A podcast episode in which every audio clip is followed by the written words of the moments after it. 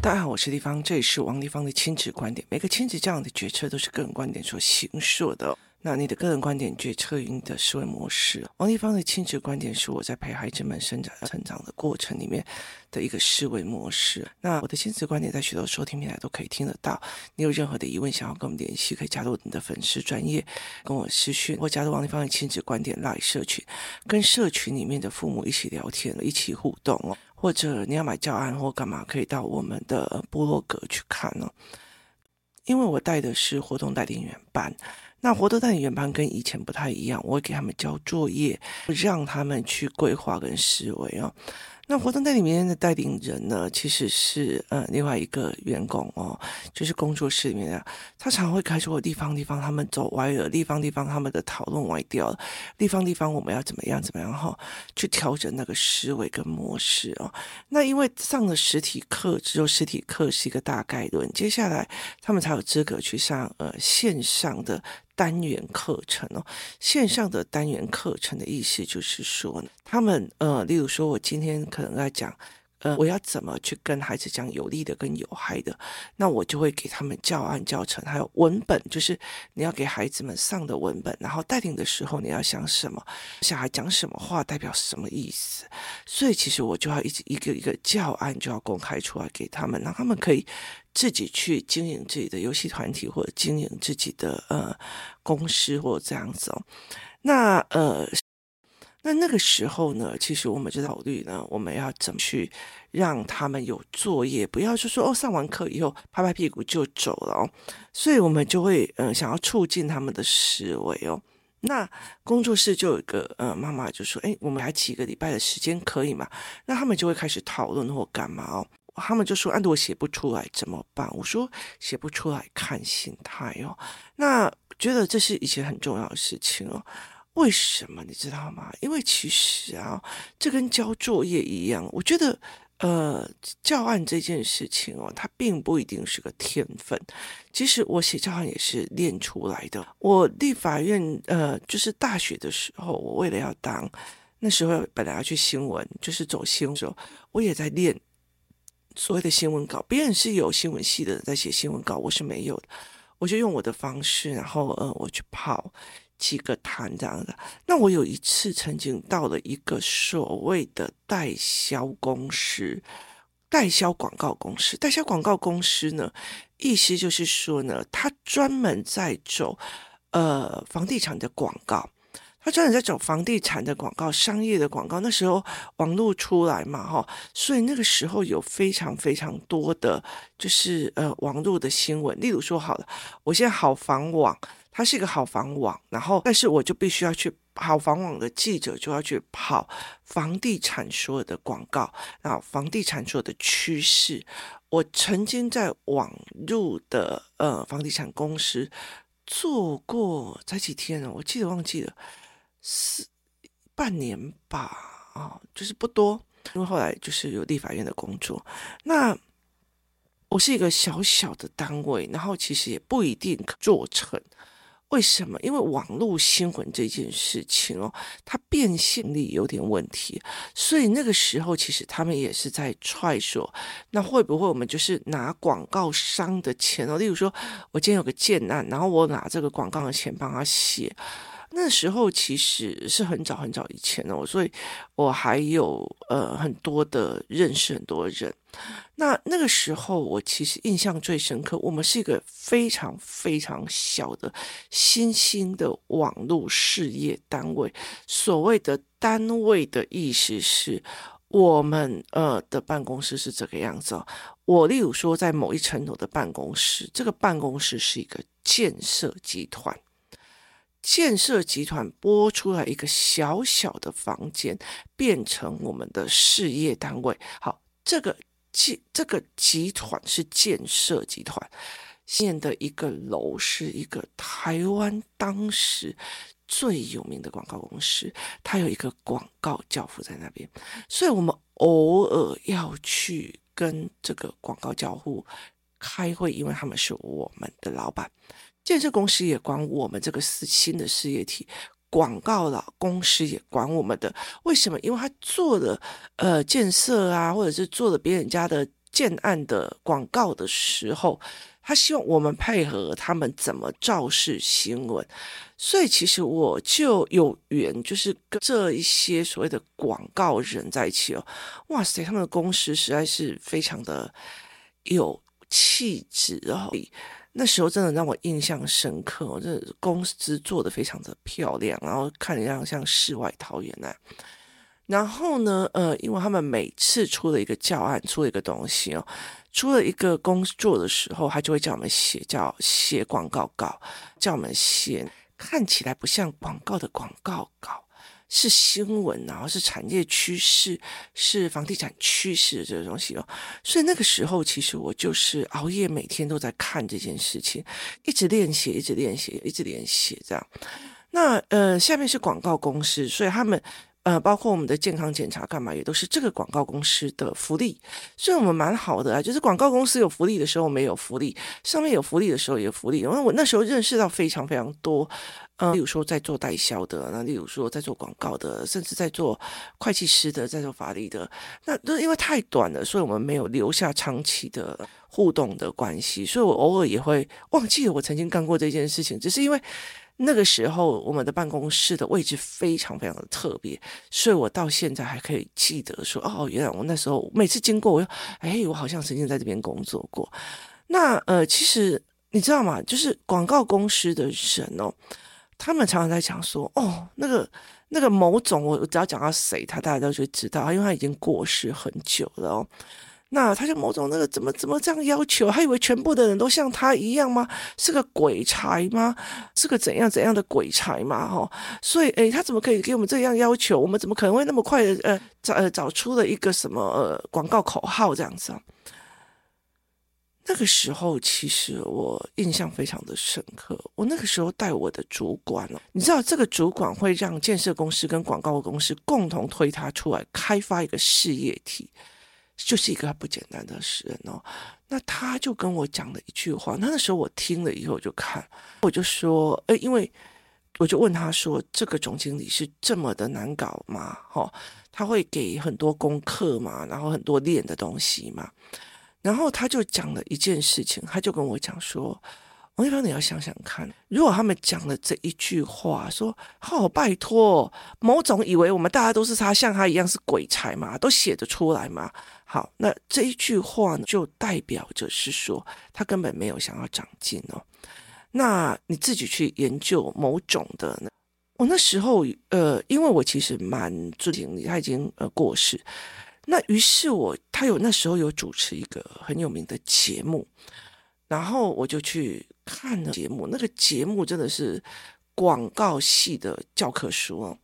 所以那个时候我理解的一件事情，他并不是鬼才，他一定是看了全世界上十万、二十万的上十万、二十万的广告内容，他才有办法信手拈来。所以那个时候，其实我就理解了一件事情：当你去讲说，哦，我才不像他这样诶，怎样没有他怎样，人家像他是一样是天才是鬼才嘛？那你这样子的时候，你就代表你没有前进的可能。我就想起我妈在跟我讲的一句话：你不要跟那个人在一起啦，人家他们，人家他们哦，人家是富二代嘞，你跟他们，人家有钱呀，所以你那种也才上出高啊，人家都有钱啊，所以小孩都可以去补习呀，所以他才考得好。我那时候我觉得，对，人家都是有钱去补习才要考得好，人家偷偷跑才考得好。可是其实将这一句话，哦，人家就是有钱送出国。可是问题在于是，我后来想想，我自己如果愿意努力啊，拼英文拼什么的，我们家没有办法帮我送出国吗？或我自己送出国没有办法生活吗？我可以的。可是因为这一句话让我自我限制了，所以在那个时候，我就忽然领略了这一句话。那我后来就看到那个呃，我就去研究他所开的节目，他开的是一个呃，让你看所有的广告。他的他的他的节目那个时候的时段不热门，可是就是让我永远都是会想看他看的东西，包括呃，他影响非常的深。我到现在一直想要找一支广告，他就就找不到。那支广告也是他介绍的，他那支在是在国外，他的呃广告是同样一件事情哦。例如说，我今天有楼上三楼的视角，我发现我的我看到下面发生了一个抢劫案，跟我从右边看到的是什么案子，跟左边看到。完全不一样，因为视角的视差会让一件事情变成了角度的不同，会让很多事情变不一样。我那时候觉得印象非常非常深刻。我那时候只想一件事情：总经理到底是从哪里？他到底是看了多少的广告？看了哪几个是以前的？以前的广告不像我们现在台湾网络上都可以查得到。以前你是要多少去请人从各个国家帮你用拷贝 V VHS 过来？就是他让我觉得很惊奇哦。所以大家都讲他是鬼才，鬼才，鬼才天生的。就在那个过程里面，我看到了他的房间里面是满坑满谷的所谓的录影带。播放台，他是一直在看，一直在练，全世界的朋友都要帮他呃 hand carry，就是手提行李回来这些东西。我那时候就觉得他不是鬼才，因为他是这样练出来的，所以说让我觉得呃很印象很深刻。所以其实我后来其实会一直在要求我自己不要把阿良都开一堆这种这种话弄给我的孩子，因为我觉得当你对自己有要求的时候哦。你才有办法往前增长。当你看到别人厉害的时候，你去看别人为什么厉害，你才有办法增长。所以，其实那时候我女儿跟我讲说：“哎，某某某说的，这个英文很强啊，德文很强，日文也很强。”我就说：“那我们就问他是怎么的。”我们真的是杀去到教一个一个请教，说为什么你哥哥这么的强。所以那个时候他才跟我们讲某一个软体，所以或者是某一个方法。所以我们是这样在做啊，人家有钱呐、人家你前程就在那个阳明山有别墅啊，所以他哥哥会那么厉害，也是有当，不是吗？我觉得那个东西不一样，所以后来那时候我就会带我女儿去做这件事情哦。我常常想一件事情哦，如果别别人给我的东西叫做压力，好，那我给小孩的叫做我为你好。我其实看到很多的妈妈哦。别人教他学一样新的东西哦，我不行，我怎样啊？我不像你怎样怎样的，我又不像那方，我不像怎样好。可是问题，他在要求他自己的儿子女儿的时候，严不严苛？严苛哦，那个严苛是让你觉得是真的，是觉得会发毛的那种严苛。可是我觉得，为什么别人给你一点点东西的时候叫压力？你给孩子再多的压力都叫做我为你好，这才是一个值得思维的一个点哦。那其实我一直在警惕的我自己，对别人的成功哦，其实像呃，我儿子就是工作室里面有小一个小孩，就是在马斯克是最有钱的，他是多少现在多少钱？他这样怎样有的没有？因为我儿子一直在这样子的氛围里面，所以我就是用了一台 Pad 放在餐桌上，他每天一直刷马斯克的。论点一直说，再看哦，原来他思维想法是这样，原来他是用这样子去滚钱再来弄作者。哦，原来他破产三次的时候，别人问他说：“你想过放弃吗？”还是没有？原来他曾经经历这么大的破产风势，呃，但是他还是坚持他自己走的路。原来怎样怎样怎样。我用这一句话去让他的人格特质一样一样的，在每天我儿子我女儿的时候，我们一起吃饭的时候，我们一起来研究这个人他为什么成功，思维模式是什么，有哪些东西是这样子的思维的。所以其实对我来讲，我就觉得我想要知道你为什么会这样，你是哪个思考点产生这件事情。所以其实对我非常感动的是，在活动带领员里面，我们就看到一个呃一个妈妈写。我很想知道立方的思维模组跟我的思维模组有哪个地方的不同？意思就是说，这个人已经了解了他自己的思维模组，他想要去思考王立方的思维模组有什么不同？你告诉我这样子的人，你难道不会觉得说哇赞？你有意吗？就是。所以你就会觉得说，他很想来知道为什么，就好像我不想要告诉我的儿子马斯克是就世界首富啊怎样，我会一样一样就看哦，原来他在这里这样想的，原来在别人都遇到挫折的时候他这样想的，原来他想要上。太空，他想要去火星建造火星的城市是这样想，是有因果、有逻辑、有思维、有弄出来的，所以我就会一样一样一样的去做。结果为什么会讨论到这一点？因为有一天呢，我在做瑜伽的时候，那前面是儿童瑜伽嘛，那有一个孩子就脸很臭，就要做不做的，那他旁边的好哥们就跟着一样就开始开始打混了，那我就。嘛，我我就那时候本来还没有过去的时候，那老师就说：“为什么你不做呢？”因为我没有听到他的回答，我就听到老师说：“啊，动作太难了，是吗？那要不要换着简单一点的？你觉得太难了，是吗？”我那时候就讲了一句话：“如果觉得难，就不要做。什么事情比当你们的爸爸妈妈更难？”每一关都在破，打人也破，逃学也破，什么东西都破。有比这样更难的吗？养小孩才难，那那我们这样不用再养你们的嘛？我就讲了这一句话，他们两个就很不甘情愿的继续开始做。那后来他就在弄。那后来其实呃，我就在想瑜伽老师讲的这一句话。那我回来就跟我儿子在谈，我说你觉得，如果个十六岁的小孩说他以后想要进建造一个火箭公司？那个时候，所有的火箭都是政府机关的，他要开一个卫星公司、火箭公司，你觉得他是不是很难？他说真的很难。我说马斯克做到了，为什么他不会觉得难？他如果觉得难，就不去做，别人笑他，他就不去做。他今天会变成首富，他变成马斯克嘛？所以，如果是难，他还要去抢，他理所当然得到他自己的。如果他熬过了三次破，我爸还熬过一次大破产。他熬过那个破产，后面才会给他那么多的金钱跟资源。我说，谁会莫名其妙？他是他的心态跟想法跟他的思维模式去造成的。如果马斯克就是美国首富，人家就是有钱人，人家玩的就是这个样子。那你知道他失败过三次吗？他破产过三次吗？他用很多的东西 all in 在他认为可以，但是别人觉得是荒唐的想象的科技嘛？所以。那种的心理压力，我看到稍微看到公司赤字，也一直在赤字，你就会觉得自己快要不行了。那你的心态会是什么啊？我都已经跟他讲了，我想怎样这样子。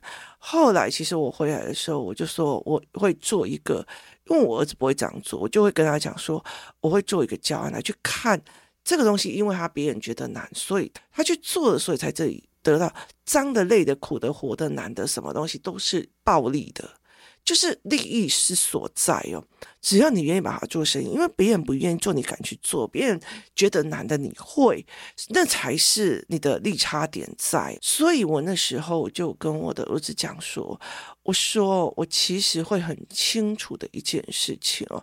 我那天之前我在看一个影片的时候，有一个女孩子讲了，在那个台词里面，她讲了一句话：如果穷途潦倒。”就是我的价值，我的价值只配得起穷途潦倒。那穷途潦倒就是我的价值，意思就是在于是说，如果你遇到难的事情都不去做。你也不想要去弄，那穷途潦倒就是你应该忍受的价值。所以我就跟我儿子在讲一件事情：如果你觉得这件事情难，你就不去做。不好意思，你未来没有资格享受任何富有跟福利。你今天想要拥有钱，你也要敢去。这个东西狠不狠？我要不要去做？这个东西有没有风险？我要不要去做？这个东西是知识财，我要不要去间接很多财报、财务的思维？我今天不要被人家骗，我要不要去做阅读理解、思维理解、逻辑判断？你觉得这东西很难，我就不要做了。我告诉你，穷途潦倒就是你，你的价值也配得起的穷途潦倒。所以当。我一直非常警惕的一件事情，我不会去跟他讲某某某很厉害，因为他爸爸是什么什么什么老师，他妈妈是什么什么老师。我那个谁谁谁很厉害，因为他妈妈是什么什么什么东西。那个谁谁谁是什么东西，我不会去讲这种话，因为这个只能是断了我的。我甚至不会在别人给我要求的时候，例如说别人跟我说王丽芳，我们最近呢要，我这有一段时间呢，我 SEO 搞不懂，我一直在看那个 SEO 怎么算。后来我就发现，SEO 就是脸书该怎么改，它就怎么乱改，所以就要再重新研究一次。我就觉得不要，我要把我自己的东西拉稳了，这才是我真心的核心价值。所以其实在那整个过程里面，我觉得那很难的，那我不要学啦，你就是科学脑，你才会的，你就是科技脑，你才有办法啦。我会到最后变成选择，选择说我那个不是我的专精，但是我想要学一点皮毛跟逻辑跟思维，我可能不会去写程式，我也可能不会去，但是我会知道原来你们这样子是思维的，这怎么去想的？所以其实我在我妈妈在哦，我鸡然盖啥，那就是怎样怎样怎样啊，人家是王力宏那么厉害，哎，人家是某董哎，某子那个个广告鬼才耶，他这样要求我们要写什么三天之内写三个方案出来，拜托，他以为全世界人都跟他一样是鬼才嘛？那我觉得我其实这时候我很谢谢我的长官，他是跟我这样子在调，让我去偷偷偷看他的办公室，就说你看他其实那后来其实他是猝死的，就是这一个人他后来就是开会可猝死了，所以其实我也蛮警惕的，因为他真的把自己逼到一个很大的一个景点哦，所以其实我常常会来讲说，没有什么鬼才。鬼才，你今天再怎么厉害的鬼才，你看黄明志哦，黄明志对我来讲也真的是个鬼才一个。可是你看他的那个创作源源不绝，他的思考源源不绝，他在做谐音，在在想什么时候，他每次做一个词曲出来，然后做了一个 MV 出来，他其实会告诉你，我这个东西我是怎么思考的，怎么做的，我的影像是什么样的思维模式。他包括他在新加坡开演唱会，他都要去告诉。他的听众，你要去那边听演唱会，新加坡里面有什么规矩，什么干嘛你都要去做。他做到非常的巨细靡遗，他非常非常的努力。你说他是鬼才吗？你看他呃用英文也可以，呃用歌，台用台语也可以创作台语歌，泰语他也办法去弄。他是真的有去练，他如果不去学，他怎么可能会变成？所谓大家鬼才，鬼才的意思就是说，你看不懂别人努力，只是觉得他很厉害，所以我们就叫他鬼才。可是事实上，这些鬼才难道没有努力的？我常常会跟他讲说，如果一个有很多广告天分的，或者一个很多，例如他的身材什么都是很游泳天分的。你就把它丢在山顶上，你把它丢在山顶上，一辈子不让它接触水，它会变成奥运游泳选手。我说你哦，变成奥运选手选手之前有没有很难？从几秒到几秒，光那个一秒零点一秒的进阶是难的。那你如果难的事情都不做，你是难的事情都不做，那时候其实我有一段时间会让他看，你看他在挑战什么难的。那例如说，贾博士在挑战什么难的？谁在挑挑战什么难的？谁啊？所以今天他会变成这个样子，去挑战难的。你一天到晚，如果你要的又是要变成首富，你这个感觉很难，你就不要做。感觉觉很难，我就不做。穷途潦倒就是你的价值，也配得起穷途潦倒，这就是一个东西。所以我后来就跟我的儿子讲，你像例如说，他永不不放弃去争取，我给他。额外的奖励，例如说，他觉得这个大家都觉得很困难，没去，我去，好，那我就会再给他额外的奖励，因为就好像是说，像马斯克，像我爸一样，他们破产了，大家觉得他们一定爬不起，他们照爬。别人觉得这个东西不可能，他们照做。我爸那时候就觉得我的他的个性根本不可能跟人家合伙，他弯下腰来去跟人家合伙，去跟人家配合，去跟人家做很多的事，所以他今天才有办法爬起来。他去挑战，他自以为是的把自己碾压到抱到地板上再爬起来的那样子。所以其实这对我来讲是一个非常非常大的一个警惕哦。所以其实我。看再怎么样厉害的人，我其实不会说人家那个我叫叫有钱呐、啊，人家那个就是留美的，所以英文才那么厉害的、就这种考试哦，你弄了以后，你凭什么去跟小孩讲？就人家就在讲说，哎，那个为什么？你看那个同学都可以考上第一名。那妈妈你是谁？人家妈妈是博士，你是博土哦。人家妈妈是王丽芳，你是谁？就是你你你如果是这个样子，你带领孩子的是什么？所以其实我我也蛮警惕我自己的。我觉得人生有时候我在看很多的事情的时候，我都非常感谢这些贵人在旁边点我思维。所以那段时间我印象非常的深刻。你知道我其实不喜欢房地产的哦，从一到现在我都没有买我自己的房子。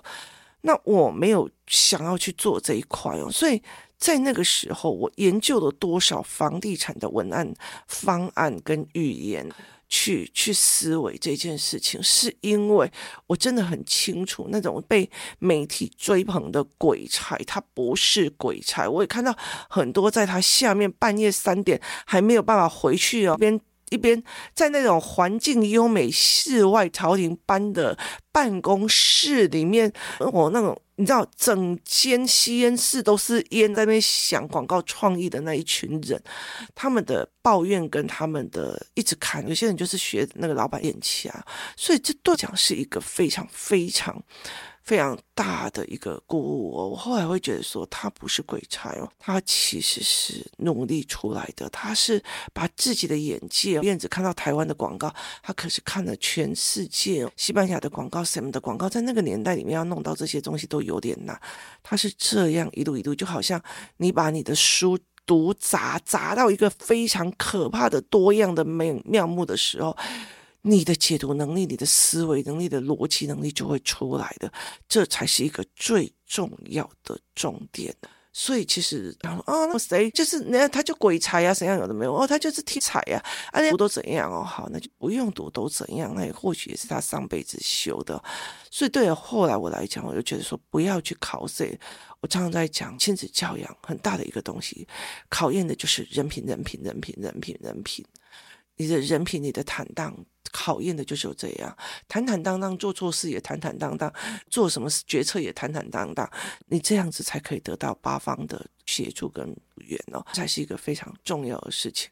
所以其实长官已经先是非常非常久了，所以我也非常感谢他做出这样的身教示范。虽然他那个时候我只是一个去到那边的广告广告新闻员。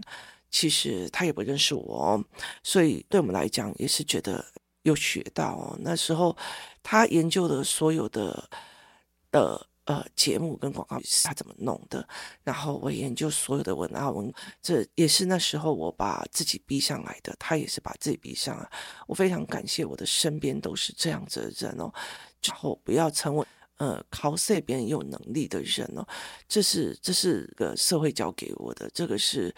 呃，总经理他们我的，其实这是我一直以来一直把当成是非常宝贵、珍贵的礼物之一哦。所以，其实，在跟我儿子聊的时候，我就跟他讲说：若你难道不会，或者是你觉得别人会，就是因为他天分或者干嘛的时候，那我就会跟你讲，那你就享受那穷途潦倒、求之不得吧，因为那就是你的价值。今天谢谢大家收听，我们明天见。